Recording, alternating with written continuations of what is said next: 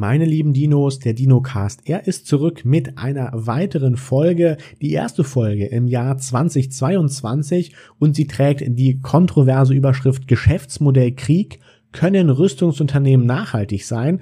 Und genau um diese Frage zu beantworten, habe ich mir mal einen echten Experten ins Boot geholt, der nicht nur eine starke Meinung zu dem Thema hat, weil er dazu eine Meinung hat, sondern weil er tatsächlich bei der Bundeswehr aktiv ist und dementsprechend hier uns auch noch einige andere Insights liefern kann.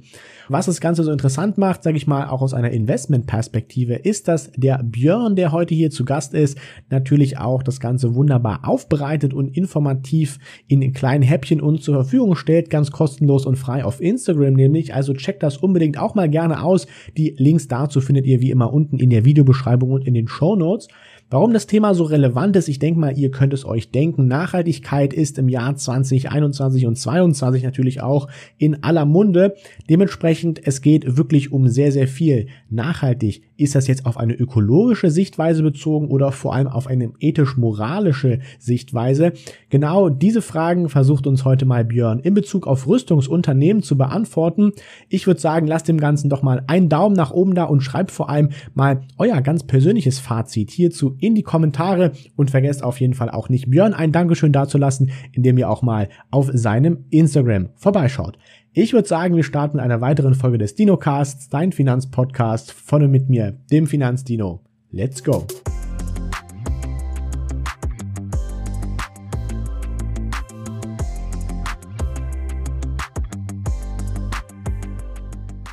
Wie ihr bereits gerade schon gehört habt, geht's heute mal wieder einem Gast quasi an den Kragen. Ich habe einen ganz interessanten Gesprächspartner dabei und wir machen das heute mal so, dass wir so eine kleine Vorstellungsrunde natürlich am Anfang machen. Und ich habe mir mal ein paar Fragen überlegt und ich würde sagen, damit ähm, starten wir doch gleich erstmal. Und zwar mein heutiger Gast, natürlich stelle ich doch erstmal ganz kurz vor, wer bist du eigentlich und was machst du eigentlich? Ja, moin, ich bin der Björn. Ähm, ich habe einen Instagram-Kanal, Beerstocks, äh, bin aber eigentlich hauptberuflich Soldat, dort Offizier und gerade in der Ausbildung von jungen Feldwählen bedeutet eigentlich so mittleres Management ausbilden, vor allem im Gefechtsdienst, Methodik und noch ein paar anderen Themen, die jetzt hier nicht genauer wichtig sind, aber macht schon Spaß, ja. Ja, sehr cool. Also, wie ihr heute hört, ein sehr interessanter Gesprächspartner mit einem auch, finde ich, sehr coolen Thema, was wir uns zusammen hier überlegt haben. Ein echter Experte.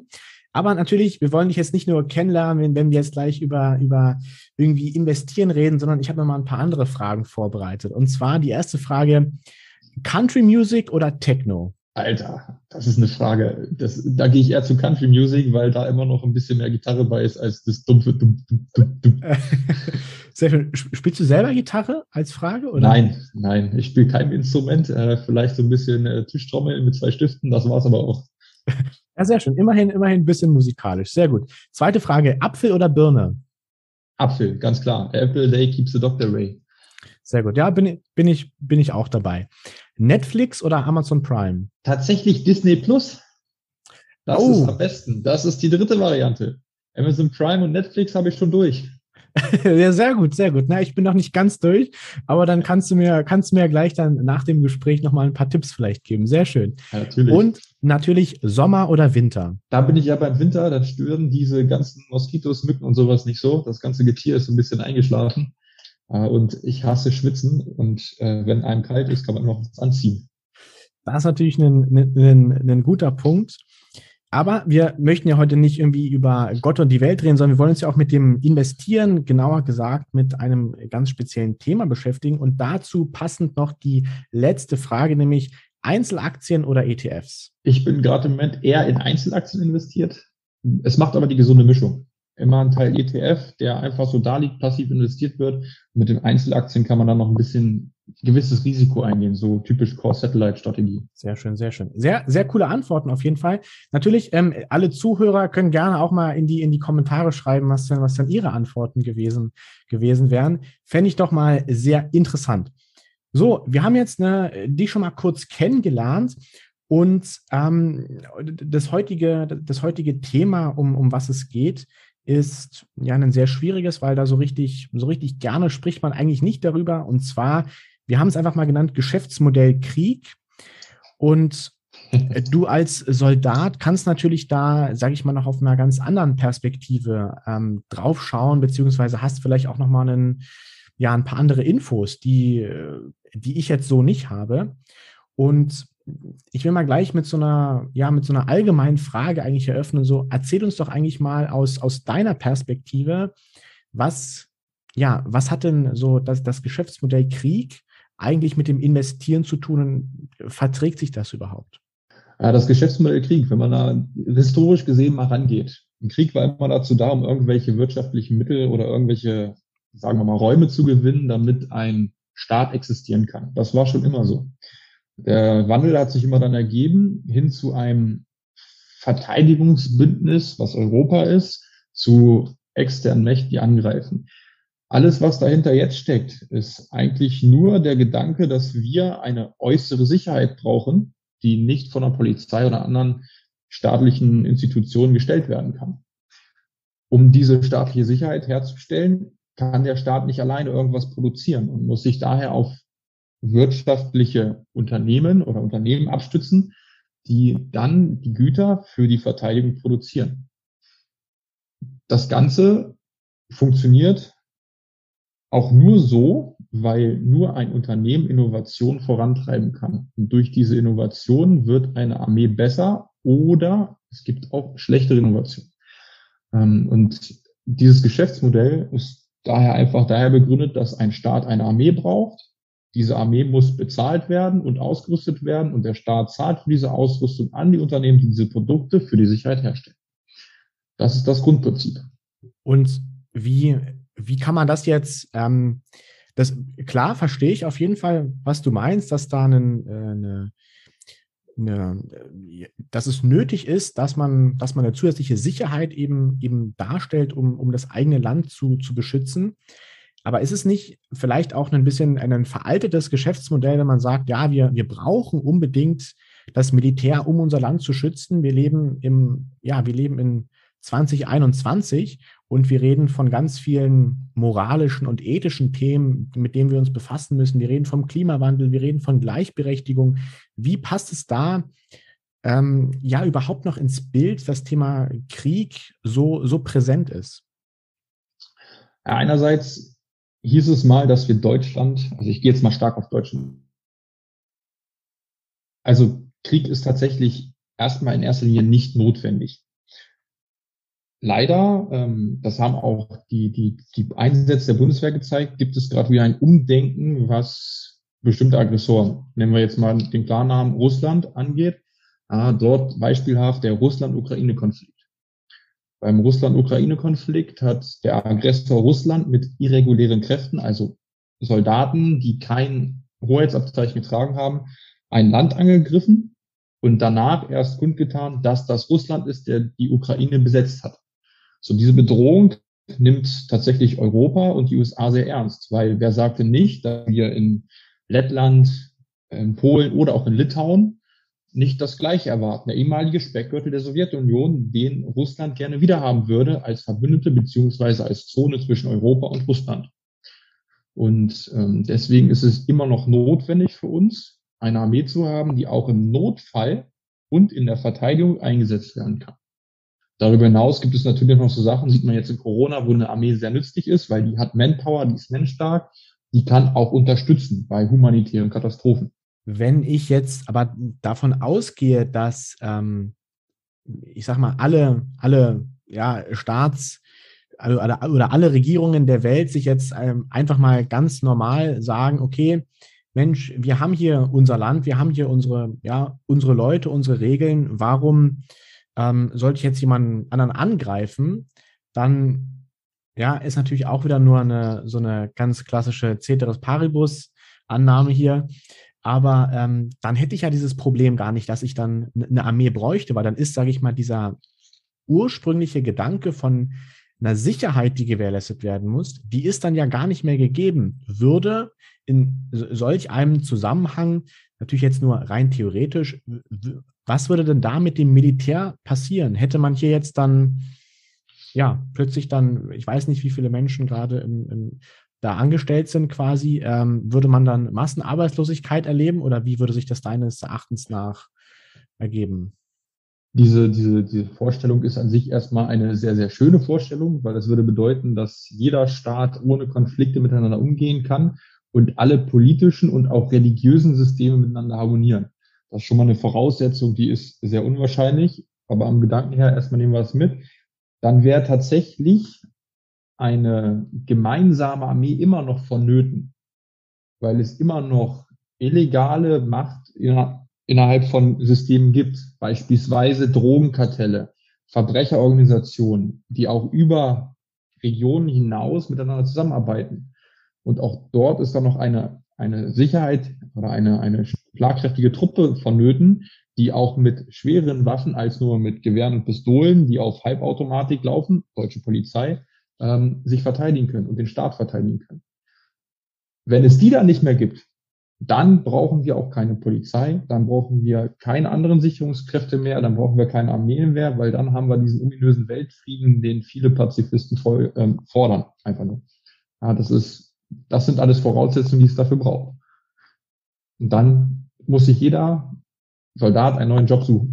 Ja, gut. Also ich, ich sehe schon, das ist ein, ähm, wirklich ein Thema, was ja viel tiefgreifender geht, als jetzt nur in Anführungsstrichen rumgeballere, sondern es gibt hier wirklich ganz viele, ähm, was du gerade angesprochen hast, innere Sicherheit, Unterstützung in Krisen auch, was ja vielleicht sonst mit freiwilligen Diensten oder so in irgendeiner Art und Weise kompensiert werden könnte, ähm, aber natürlich immer noch nicht auf, auf dem Niveau und auch mit der, mit der Ausstattung, was du auch ganz am Anfang angesprochen hattest, wie es jetzt das, das Militär hat, ist das, was ich jetzt daraus so, so mitnehme genau aus diesem Grund, um jetzt mal ähm, den Bogen auch zum Kapitalmarkt vielleicht zu schlagen, genau aus diesem Grund, weil eben diese wunderbare heile Welt so ein ja eher unrealistisches Konzept ist, ist es genau aus diesem Grund notwendig und sinnvoll, in Rüstungsaktien deines Erachtens nach zu, zu investieren?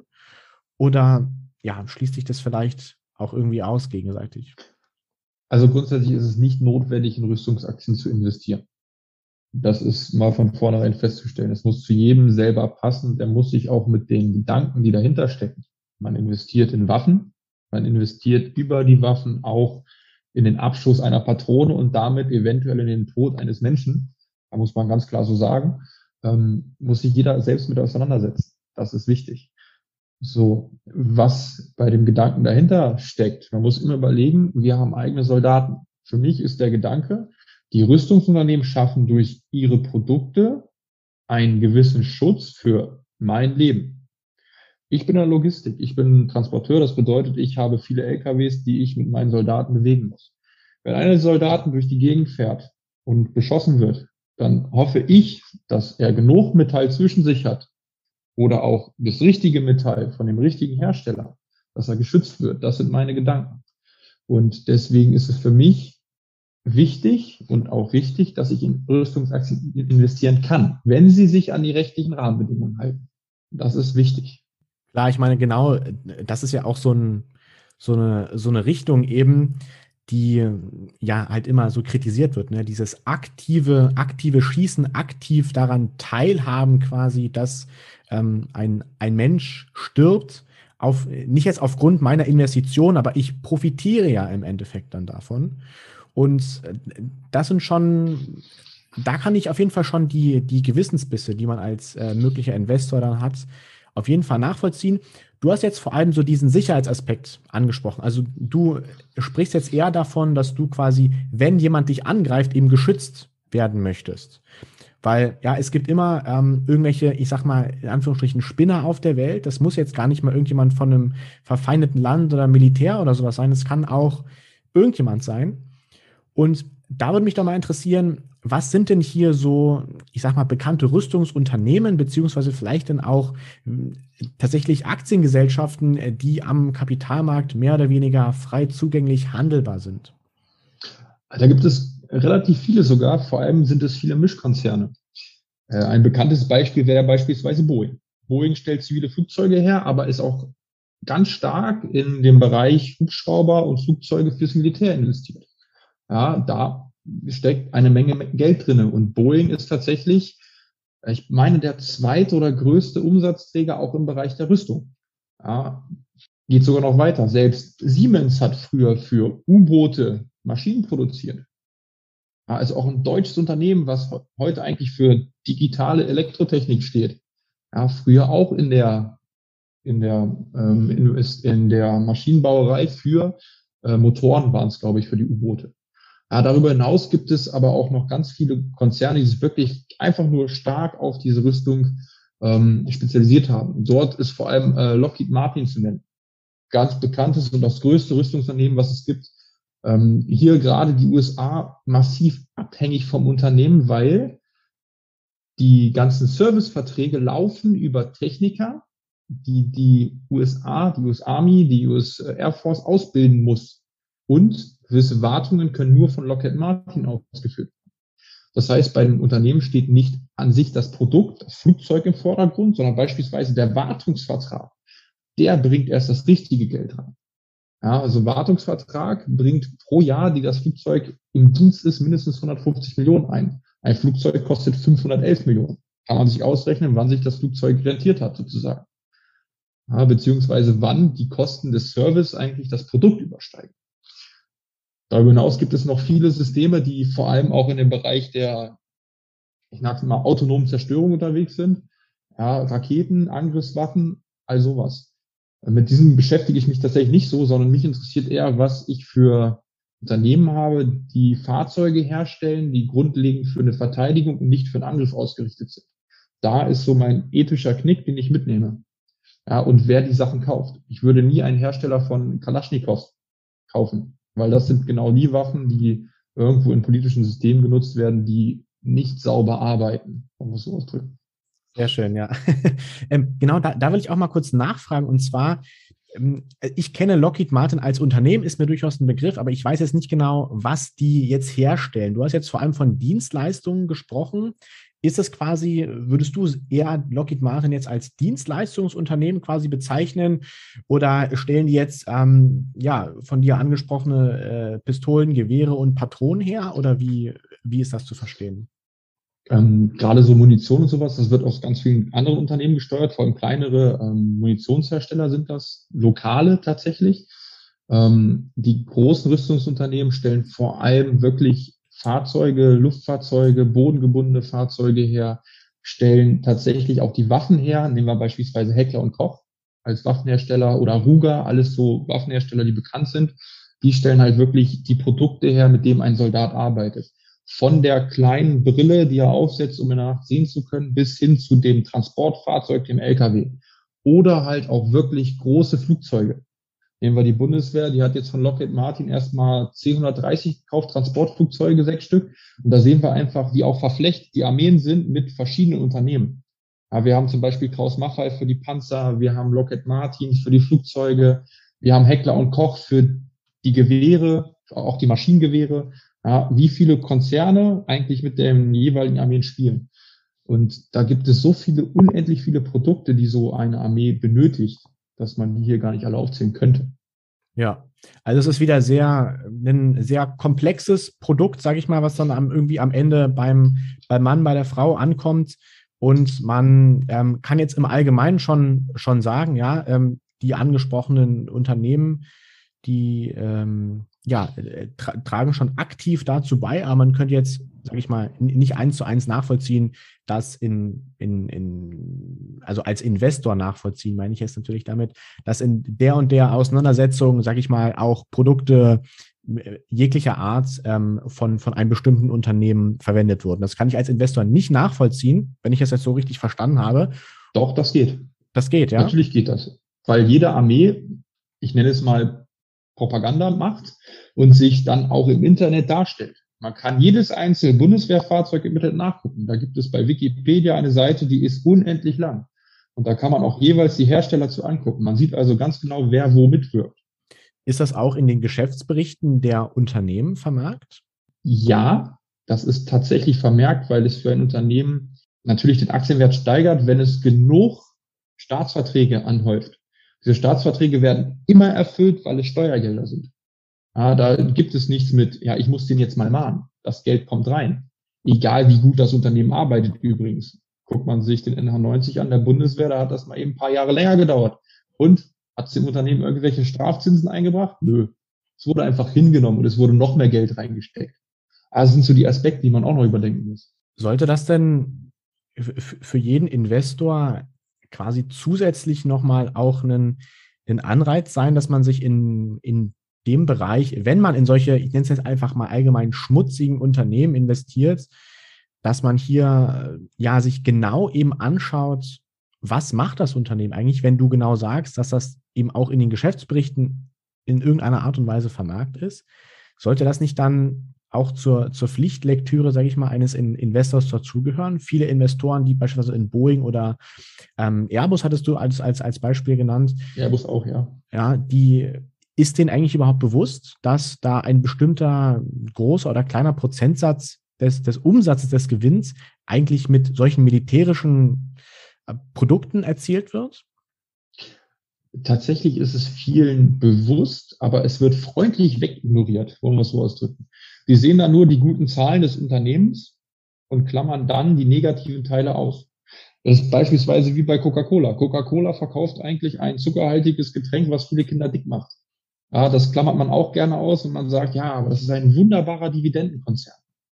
Ja, und diese freundliche Ignoranz gibt es halt auch bei Rüstungsunternehmen, die nicht nur Rüstungsprodukte herstellen. Freundliche Ignoranz habe ich mal aufgeschrieben. Sehr schönes, sehr schönes Stichwort an der Stelle. Ja, das ist auf jeden Fall, also so, spontan würde ich dir auf jeden Fall zustimmen. Das ist ein, ein, ein, ganz großer, ein ganz großer Konflikt, den man da eben hat, dass auf der einen Seite eben so eine tolle Rendite, eine tolle Dividende steht und auf der anderen Seite ein Unternehmen, das ja wirtschaftlich gesehen auf jeden Fall dann auch toll arbeitet. Aber die Produkte, ja, ich, ich habe von das Wort schmutzig benutzt. Es gibt ja auch diese, dieses allgemeine Mantra, sage ich mal, dass man sagt, ja, die schmutzigen Unternehmen, die machen die beste Rendite, weil das eben genau die Unternehmen sind, die eigentlich keiner im Portfolio haben möchte. Ja, wenn ich jetzt eine Lockheed Martin habe oder andere Unternehmen, die du angesprochen hast, auch bei Boeing, auch bei Airbus, jetzt auch mal unabhängig von, vom Thema Krieg, auch bei äh, Shell oder Nestlé, das sind alles Unternehmen, die äh, ja genau sich eben ähm, teilweise in sehr schmutzigen Geschäftsgebieten eben befinden. Wenn ich nur an das Wassergeschäft von Nestle denke, das die verkauft haben und irgendein Private Equity Investor hat das aufgekauft und die machen damit halt einen Heidengewinn, weil das halt ein schmutziges Geschäft ist und keiner das so richtig haben möchte, weil ja jetzt das Thema Nachhaltigkeit so groß geschrieben wird. Ja, vor allem, es geht ja noch weiter. Es sind ja nicht die, die, es ist ja nicht Nestle oder Shell, alte Ölkonzerne oder Lebensmittelprodukte, die da kommen. Rüstungsindustrie wird eigentlich immer mit Glücksspiel, Alkohol und sowas gleichgesetzt. Also nochmal eine Stufe, Stufe weiter drunter. Ja, und wenn man dann überlegt, dass da eine Airbus steht, die eigentlich schon sehr hoch in der deutschen Meinung angesiedelt ist und viele aber denken, der gehört eigentlich zum Bodensatz dazu, zu den, zu den Glücksspielern, ja, Spielsucht zu den Alkoholproduzenten, Alkoholsucht, ja, und dann die Rüstungsindustrie, ja, ein, ein Zweig der Wirtschaft, der Tod und Verderben bringt. Ja, das wird alles auf einer Ebene genannt. Ich sehe das tatsächlich äußerst schwierig, wenn man sich diese Gedanken einfach wegkneift und sagt, äh, ich investiere in Airbus, die bauen tolle Flugzeuge. Ja, und was ist mit den ganzen Kriegsmitteln, die die gebaut haben? Ja, wie viele Menschen da schon gestorben sind, weil von denen ein Hubschrauber eine Rakete abgefeuert hat? Ja, ja, das sind jetzt nicht so viele. Aber trotzdem, die machen eine wunderbare Rendite und die Flugzeuge, die sind so toll. Ja, und das sind meistens die Argumente, die man hört. Das ist genau dieses sehr, ja, dieses sehr neoliberale Denken eben auch. Ähm, alles muss, muss, muss frei sein und Hauptsache am Ende steht dann eine, eine grüne, eine grüne, eine dunkelgrüne Zahl mit einer möglichst hohen Rendite, mit einer möglichst hohen Cashflow. Und ich glaube, dass das in, in der heutigen Zeit eben bei immer mehr Leuten auch ankommt, dass es durchaus Schwierigkeiten bei einzelnen Unternehmen gibt. Aber ne, wenn dann, wenn dann das, das Geld stimmt, dann wird man eben gerne weggeschaut. Sind da nicht auch vor allem die großen Investmentgesellschaften in der Verantwortung? Also ich meine, es wird immer mehr in Richtung Nachhaltigkeit getan. Es werden mehr oder weniger auch unsystematisch jetzt Unternehmen ausgeschlossen, in die nicht mehr investiert werden soll. Es muss immer eine nachhaltige Investmentalternative angeboten werden. Und die ersten ähm, großen Kreditinstitute haben angefangen, Kredite zu verweigern für Unternehmen, die in unnachhaltigen Geschäftsfeldern tätig sind, ob das jetzt in der Ölproduktion oder äh, auf jeden Fall auch im, ähm, im Bereich der, der ja, der Waffenproduktion und dieses allgemeine Rüstungsthema. Ist es nicht da so ein bisschen, ja, so ein bisschen, ich, ich weiß nicht genau, wie ich das jetzt formulieren soll. Ist es nicht so ein bisschen. Ein zweischneidiges Schwert? Genau, genau. Du, du, du, ja, wir passen gut zusammen hier, sehr schön. Ja. Übernommen. Genau, ja, äh, ergänzt gerne. Ja, also erstmal gehe ich auf den Umweltschutz ein. Tatsächlich ist diese Umweltschutzentwicklung auch der, der Armee nicht fremd. Und es hat sogar tatsächlich Vorteile, wenn man sich auf E-Mobilität oder Elektro an sich abstützt. Elektrizität ist sehr einfach überall hinzuschaffen. Und wenn es ein nicht umweltgetreuer Generator ist, der irgendwo steht, was Ding auflädt, aber vor allem die, ich nenne es mal taktischen äh, Aspekte. Elektroantrieb, kaum Wärme, ist leise, kaum aufzuklären. Und dahin geht ja die Entwicklung. Und ähm, weg von den großen Dieselmotoren, von den großen Petroleummotoren, wo alles verbrannt werden kann. Ähm, und äh, der zweite Schritt, ein zweischneidiges Schwert, ja. Man muss aber auch darüber nachdenken, wer die Unternehmen finanziert. Es sind meistens eben nicht große Banken, sondern es sind tatsächlich Staaten. Die Staaten geben im Vorhinein das Geld in das Unternehmen, damit das Unternehmen arbeiten und produzieren kann. Und so braucht das Unternehmen kein Fremdkapital von einer Bank. Die meisten Rüstungsunternehmen sind hoch verschuldet, aber nicht bei der Bank, sondern beim Staat. Ganz viel Fremdkapital aus ihrem größten Kunden. Und Lockheed Martin macht 80 Prozent seiner, seiner Umsätze und seines Geldes nur mit den USA, die das Geld in das Unternehmen pumpen, damit es produziert. Eine, äh, eine Investition in ein Unternehmen und eine Innovation aus dem Unternehmen, eines Rüstungsunternehmens, wird immer auf Staatsmitteln passieren. Und zwar von vornherein. Es ist nicht so ein bisschen paradox, dass der Staat die Rüstungsunternehmen finanziert, gleichzeitig aber diese nachhaltige Entwicklung in allen Bereichen ähm, anstößt, dass Fremdkapitalgeber, Eigenkapitalgeber eben möglichst weg von diesen schlechten Investments, in Anführungsstrichen, ne, also im Sinne von nicht schlechter Rendite, sondern ähm, schlechtes Geschäftsmodell quasi, böses Geschäftsmodell, dass man da ähm, Regularien und Gesetze erlässt, die, die das verhindert. Und gleichzeitig, auch wenn die, die Unternehmen einen großen Umsatz oder den, den meisten Umsatz vom, vom Staat kriegen, sind es nicht große Investmentgesellschaften die Eigentümer dieser Unternehmen sind? Ja, das stimmt. Das ist richtig. Die kriegt man aber auch nicht dazu, diese Unternehmen irgendwo abzustoßen, weil irgendein anderes Unternehmen, Investmentunternehmen, wird das Ding auch wieder kaufen. Wenn man jetzt sagt, man will das Ganze zurückgeben in Staatshand, das wird nicht funktionieren. Ein Staat kann nur unter bestimmten Bedingungen innovativ sein. Und nicht mal eine, eine, eine, ein Sozialismus wie in, in China führt zu Innovationen, sondern auch dort relativ freie Unternehmen bringen Innovationen raus, die vom Staat gelenkt werden. Aber es ist immer noch ein Unternehmen, was vom Staat immer noch sagen wir nicht finanziert, aber geführt wird, aber trotzdem frei ist in seinen Entscheidungen, dafür vom Staat auch mal einen draufkriegt. Ähm, ein Staat, der die komplette Rüstung einstellt, stellt auch den Bedarf an Sicherheit ein. Ja, das ist schwierig übereinander zu bringen, aber Umweltschutz und Sicherheit sind zwei Paar Stiefel, die man nie zusammen betrachten sollte. Das ist meine Meinung, da stehe ich auch dahinter, weil Sicherheit geht uns alle an. Wenn der Polizist anstelle mit einer funktionierenden Waffe nur noch mit einem Schlagstock rumrennt und dort, nehmen wir mal an, Berlin, Attentat, aber einer steht, der eine Kalaschnikow in der Hand hat, dann haben wir keine Sicherheit mehr. Dann haben wir in dem Bereich Anarchie. Und diese Anarchie müssen wir verhindern durch Sicherheit. Und Sicherheit sind halt in dem Fall Waffen, die funktionieren. Und da ist es dann auch egal, ob der Umweltschutz der wichtig ist, dagegen sage ich auch nichts, der Umweltschutz da irgendwo ein, ein, ein Blockpunkt ist, eine Blockade ist für den Staat, weil der Staat redundant handelt, ein zweischneidiges Schwert führt. Ja, das gehört dazu. Sicherheit und Umweltschutz sind strikt zu trennen. In der Kombination meinst du jetzt, weil ich meine. Genau, der, richtig. Genau, weil ich wollte gerade sagen, das wäre jetzt mein, meine nächste Nachfrage gewesen. Der Umweltschutz betrifft uns ja auch alle. Wenn wir jetzt die Umwelt ja. weiter verpesten, so, dann haben wir Klimawandel und ähm, schlechte Ernten, ich denke mal, das Spiel, so diese, diese Kette, die dann da passiert an, an verschiedenen Aktionen, das ist uns ja alles bekannt. Aber in der Kombination, dass sich das, ähm, ja, dass das getrennt betrachtet werden muss, da denke ich mal, bin ich auf jeden Fall auch bei dir, so vom, vom ersten Impuls her macht das. Und wir müssen ja immer noch überlegen, ähm, wie viel vom CO2 oder Stickoxid wird eigentlich auf die Bundeswehr runtergerechnet. Wie viele Fahrzeuge gibt es denn? Die Masse sind ja zivile Fahrzeuge. Ja, wenn da der Bundeswehr-LKW, die tatsächlich auch mittlerweile AdBlue haben und allen möglichen Schnickschnack, weil das vorgegeben ist durch die Gesetzgebung und wir uns an die Gesetzgebung halten, da rumfährt und etwas mehr ausstößt als ein ziviler LKW. Auf einem Bundeswehr-LKW kommen aber mindestens 200 bis 300.000 normale LKWs, zivil. Ja, das ist ein Ungleichgewicht. Wenn man das vergleichen will, hm, schwierig. Ja, und der Panzer, der halt wirklich hinten die schwarze Dunstwolke erzeugt, ja, das ist so, aber es ist auch nur ein minimaler Anteil. Ja, da muss man lieber mal nach China, nach Asien gucken, die ganzen Heizkraftwerke etc. pp was da ausgestoßen wird. Ja, ich denke auch, man, man, man muss das eben sehr, sehr, genau betrachten. Und wenn wir jetzt, weil du gerade angesprochen hast, uns ja den CO2-Ausstoß in den aufstrebenden Nationen China, Indien anschauen und das dann mal auf, ja, auf, eigentlich runterrechnen auf die Bevölkerung, weil das Indien, sag ich mal, mehr Power braucht, mehr Elektrizität, mehr Energie erzeugen muss als wir in Deutschland, ist ja nochmal ganz klar, weil da leben einfach mal deutlich mehr Menschen als hier.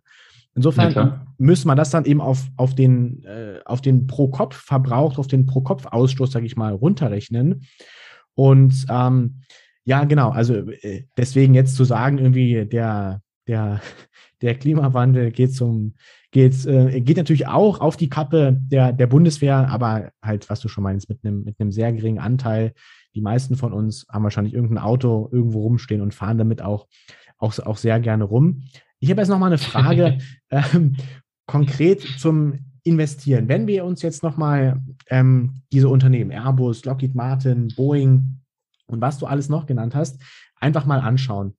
Kannst du noch mal vielleicht sagen, was es eigentlich so richtig zu beachten gibt, wenn ich mir Rüstungsaktien ins Depot legen möchte, daran ähm, teilhaben möchte, dass wir eben Sicherheit brauchen weil das vielleicht mein Investment Case ist. Ich möchte jetzt nicht oder ich setze nicht darauf, dass ich jetzt ein Unternehmen im Depot habe, ähm, was in erster Linie irgendwie dafür verantwortlich ist, dass Menschen sterben, sondern der, der gleiche Gedankengang, den du am Anfang und jetzt auch schon mehrmals geäußert hast, dass es vor allem um die, um die Sicherheit geht, um die innere Sicherheit und, und das Schützen. Was gibt es Besonderes zu beachten, wenn ich in Rüstungsaktien investieren möchte? Muss ich da so eine gleiche Analyse betreiben wie bei einer normalen Aktie oder gibt es da Unterschiede?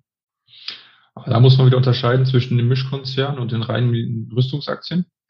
Ähm, beim Mischkonzern ist eine reine Analyse, wie wir sie kennen, fundamental ähm, das Beste, sage ich von vornherein, weil dort alle Geschäftszweige dann mit einberechnet werden bzw. betrachtet werden. Gehen wir auf reine Rüstungsaktien, ist vor allem der Bereich ähm, des Fremdkapitals auszuklammern. Man soll sich zwar die Kapitalstruktur ankommen, woher das Fremdkapital kommt.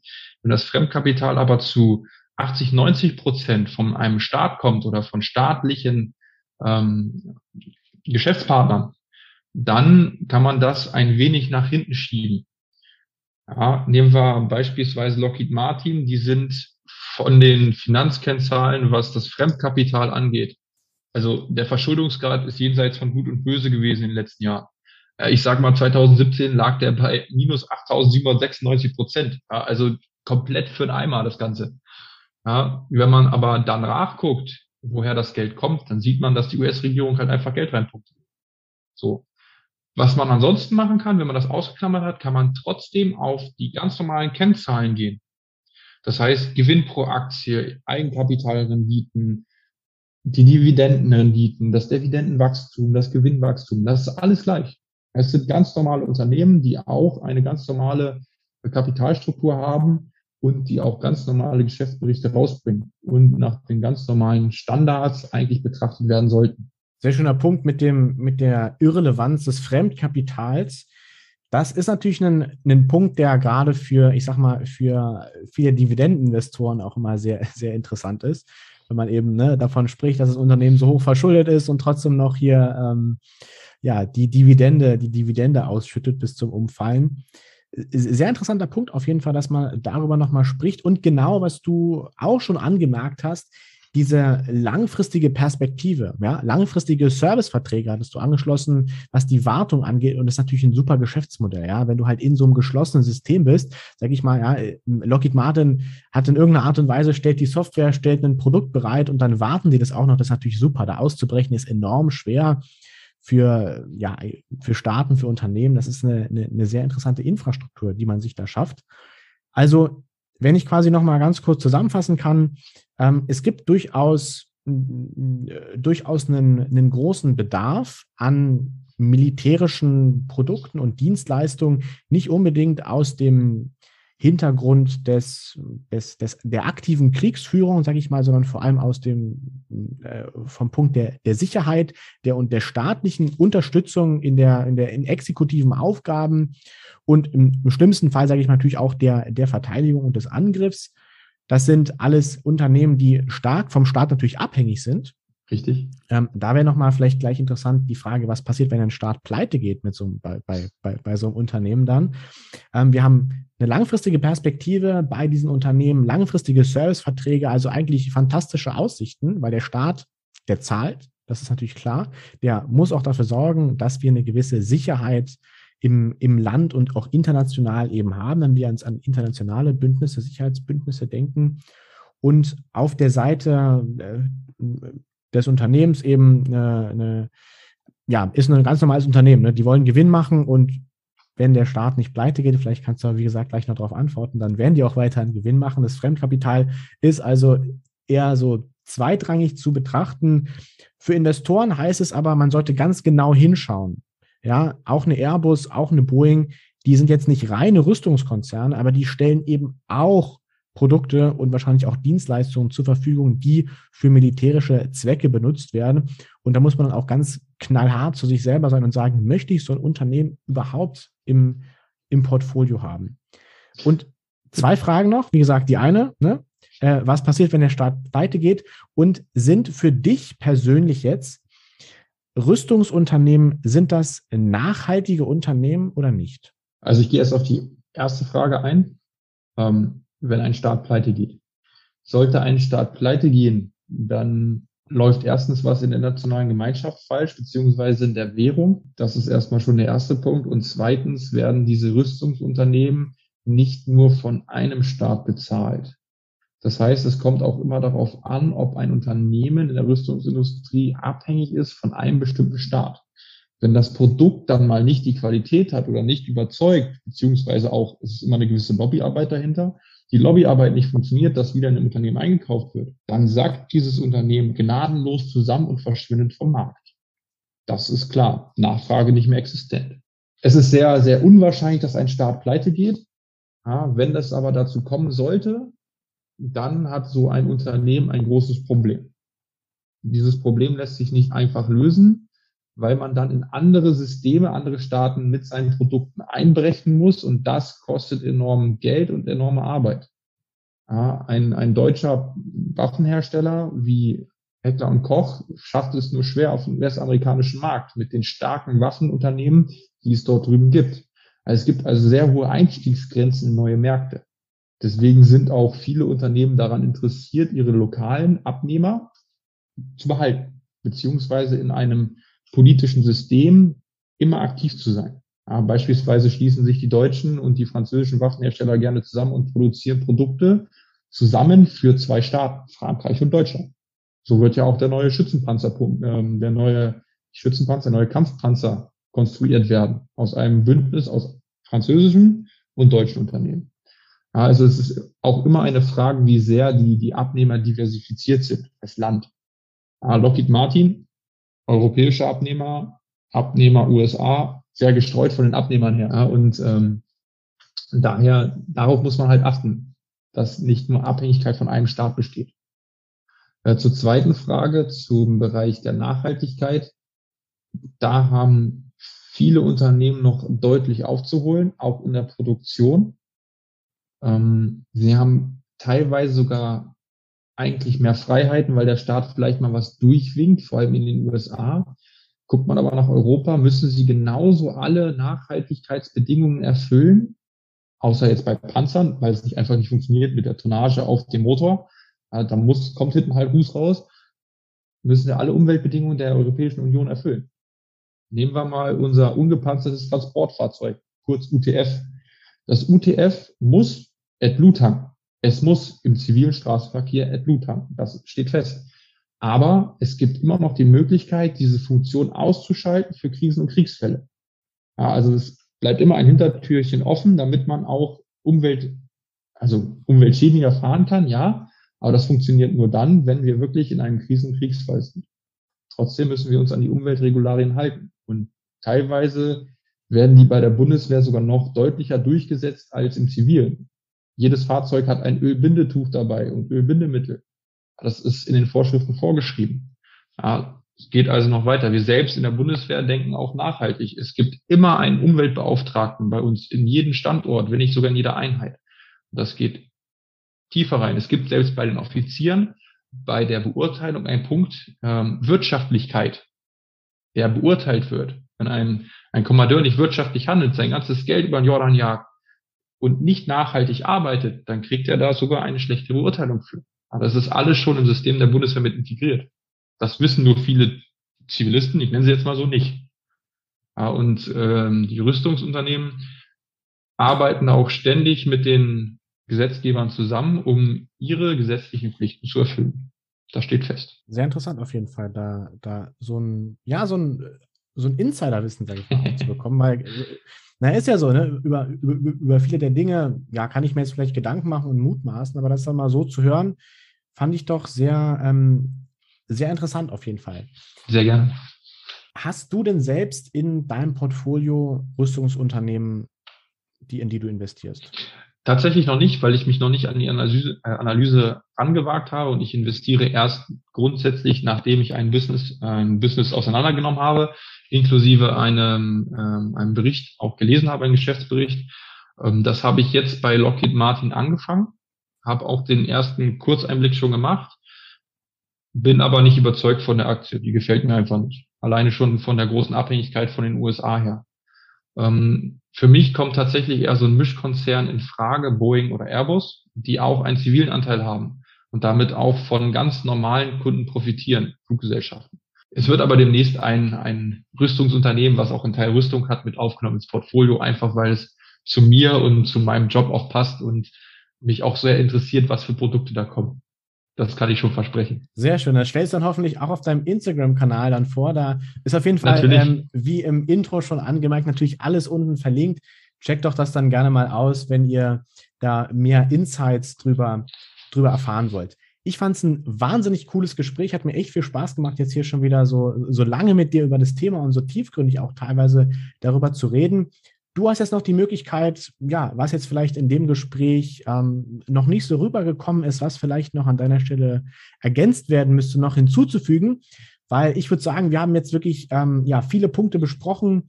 Da ähm, bleibt manchmal so ein bisschen was auf der Strecke und de dementsprechend jetzt nochmal die Möglichkeit für dich, nochmal gerne was zu ergänzen an der Stelle. Erstmal möchte ich dir danken, dass du mich eingeladen hast. Das finde ich klasse und auch mal dieses Thema prägnant mit einem, ich nenne es mal Experten, danke für dieses Experten, für den Expertenstatus, äh, so besprechen zu können. Ähm, was mir wichtig ist, ist einfach, dass man Rüstung nicht von vornherein verteufeln sollte. Rüstung schützt Menschenleben, wenn sie in den richtigen Händen ist. Das heißt, dieser ethische Aspekt, der muss von jedem selber bewertet werden. Und jeder ist selbst ein mündiger Staatsbürger und kann seine Rechte und Pflichten selber erfassen und kann damit auch erfassen, welche Unternehmen erhalten möchte und welche nicht. Das ist mir extrem wichtig, dass jeder sich seinen eigenen Kopf macht und nicht auf Experten hört. Ja, dazu, Experten machen auch mal Fehler, wollen wir es so ausdrücken. Das war mir wichtig. Schön gesagt, schön gesagt. Ja, dann bedanke ich mich auf jeden Fall, dass wir die Zeit gefunden haben, trotz äh, einiger technischer Schwierigkeiten, das hier so gut hinzukriegen. ähm, vielen Dank an der Stelle auf jeden Fall. Und ähm, wie gesagt, alle Links dazu sind in der Beschreibung, in den Show Notes. Checkt das gerne aus. Und lasst doch mal einen Kommentar auch gerne hierzu unter dem Video oder unter dem Podcast da, wie euch diese Folge gefallen hat, ob ihr mehr solcher Experteninterviews hören möchtet, vielleicht auch mal mit einem, mit einem anderen Thema. Schreibt mir doch da gerne mal euer Feedback dazu, zu unserem Gespräch heute und vielleicht zu zukünftigen Podcasts in die Kommentare. Dann nochmal vielen Dank an dich, Björn, dass du heute hier am Start warst und an alle Zuhörer. Ich hoffe, wir hören uns auch beim nächsten Mal wieder. Bis dahin. Ciao.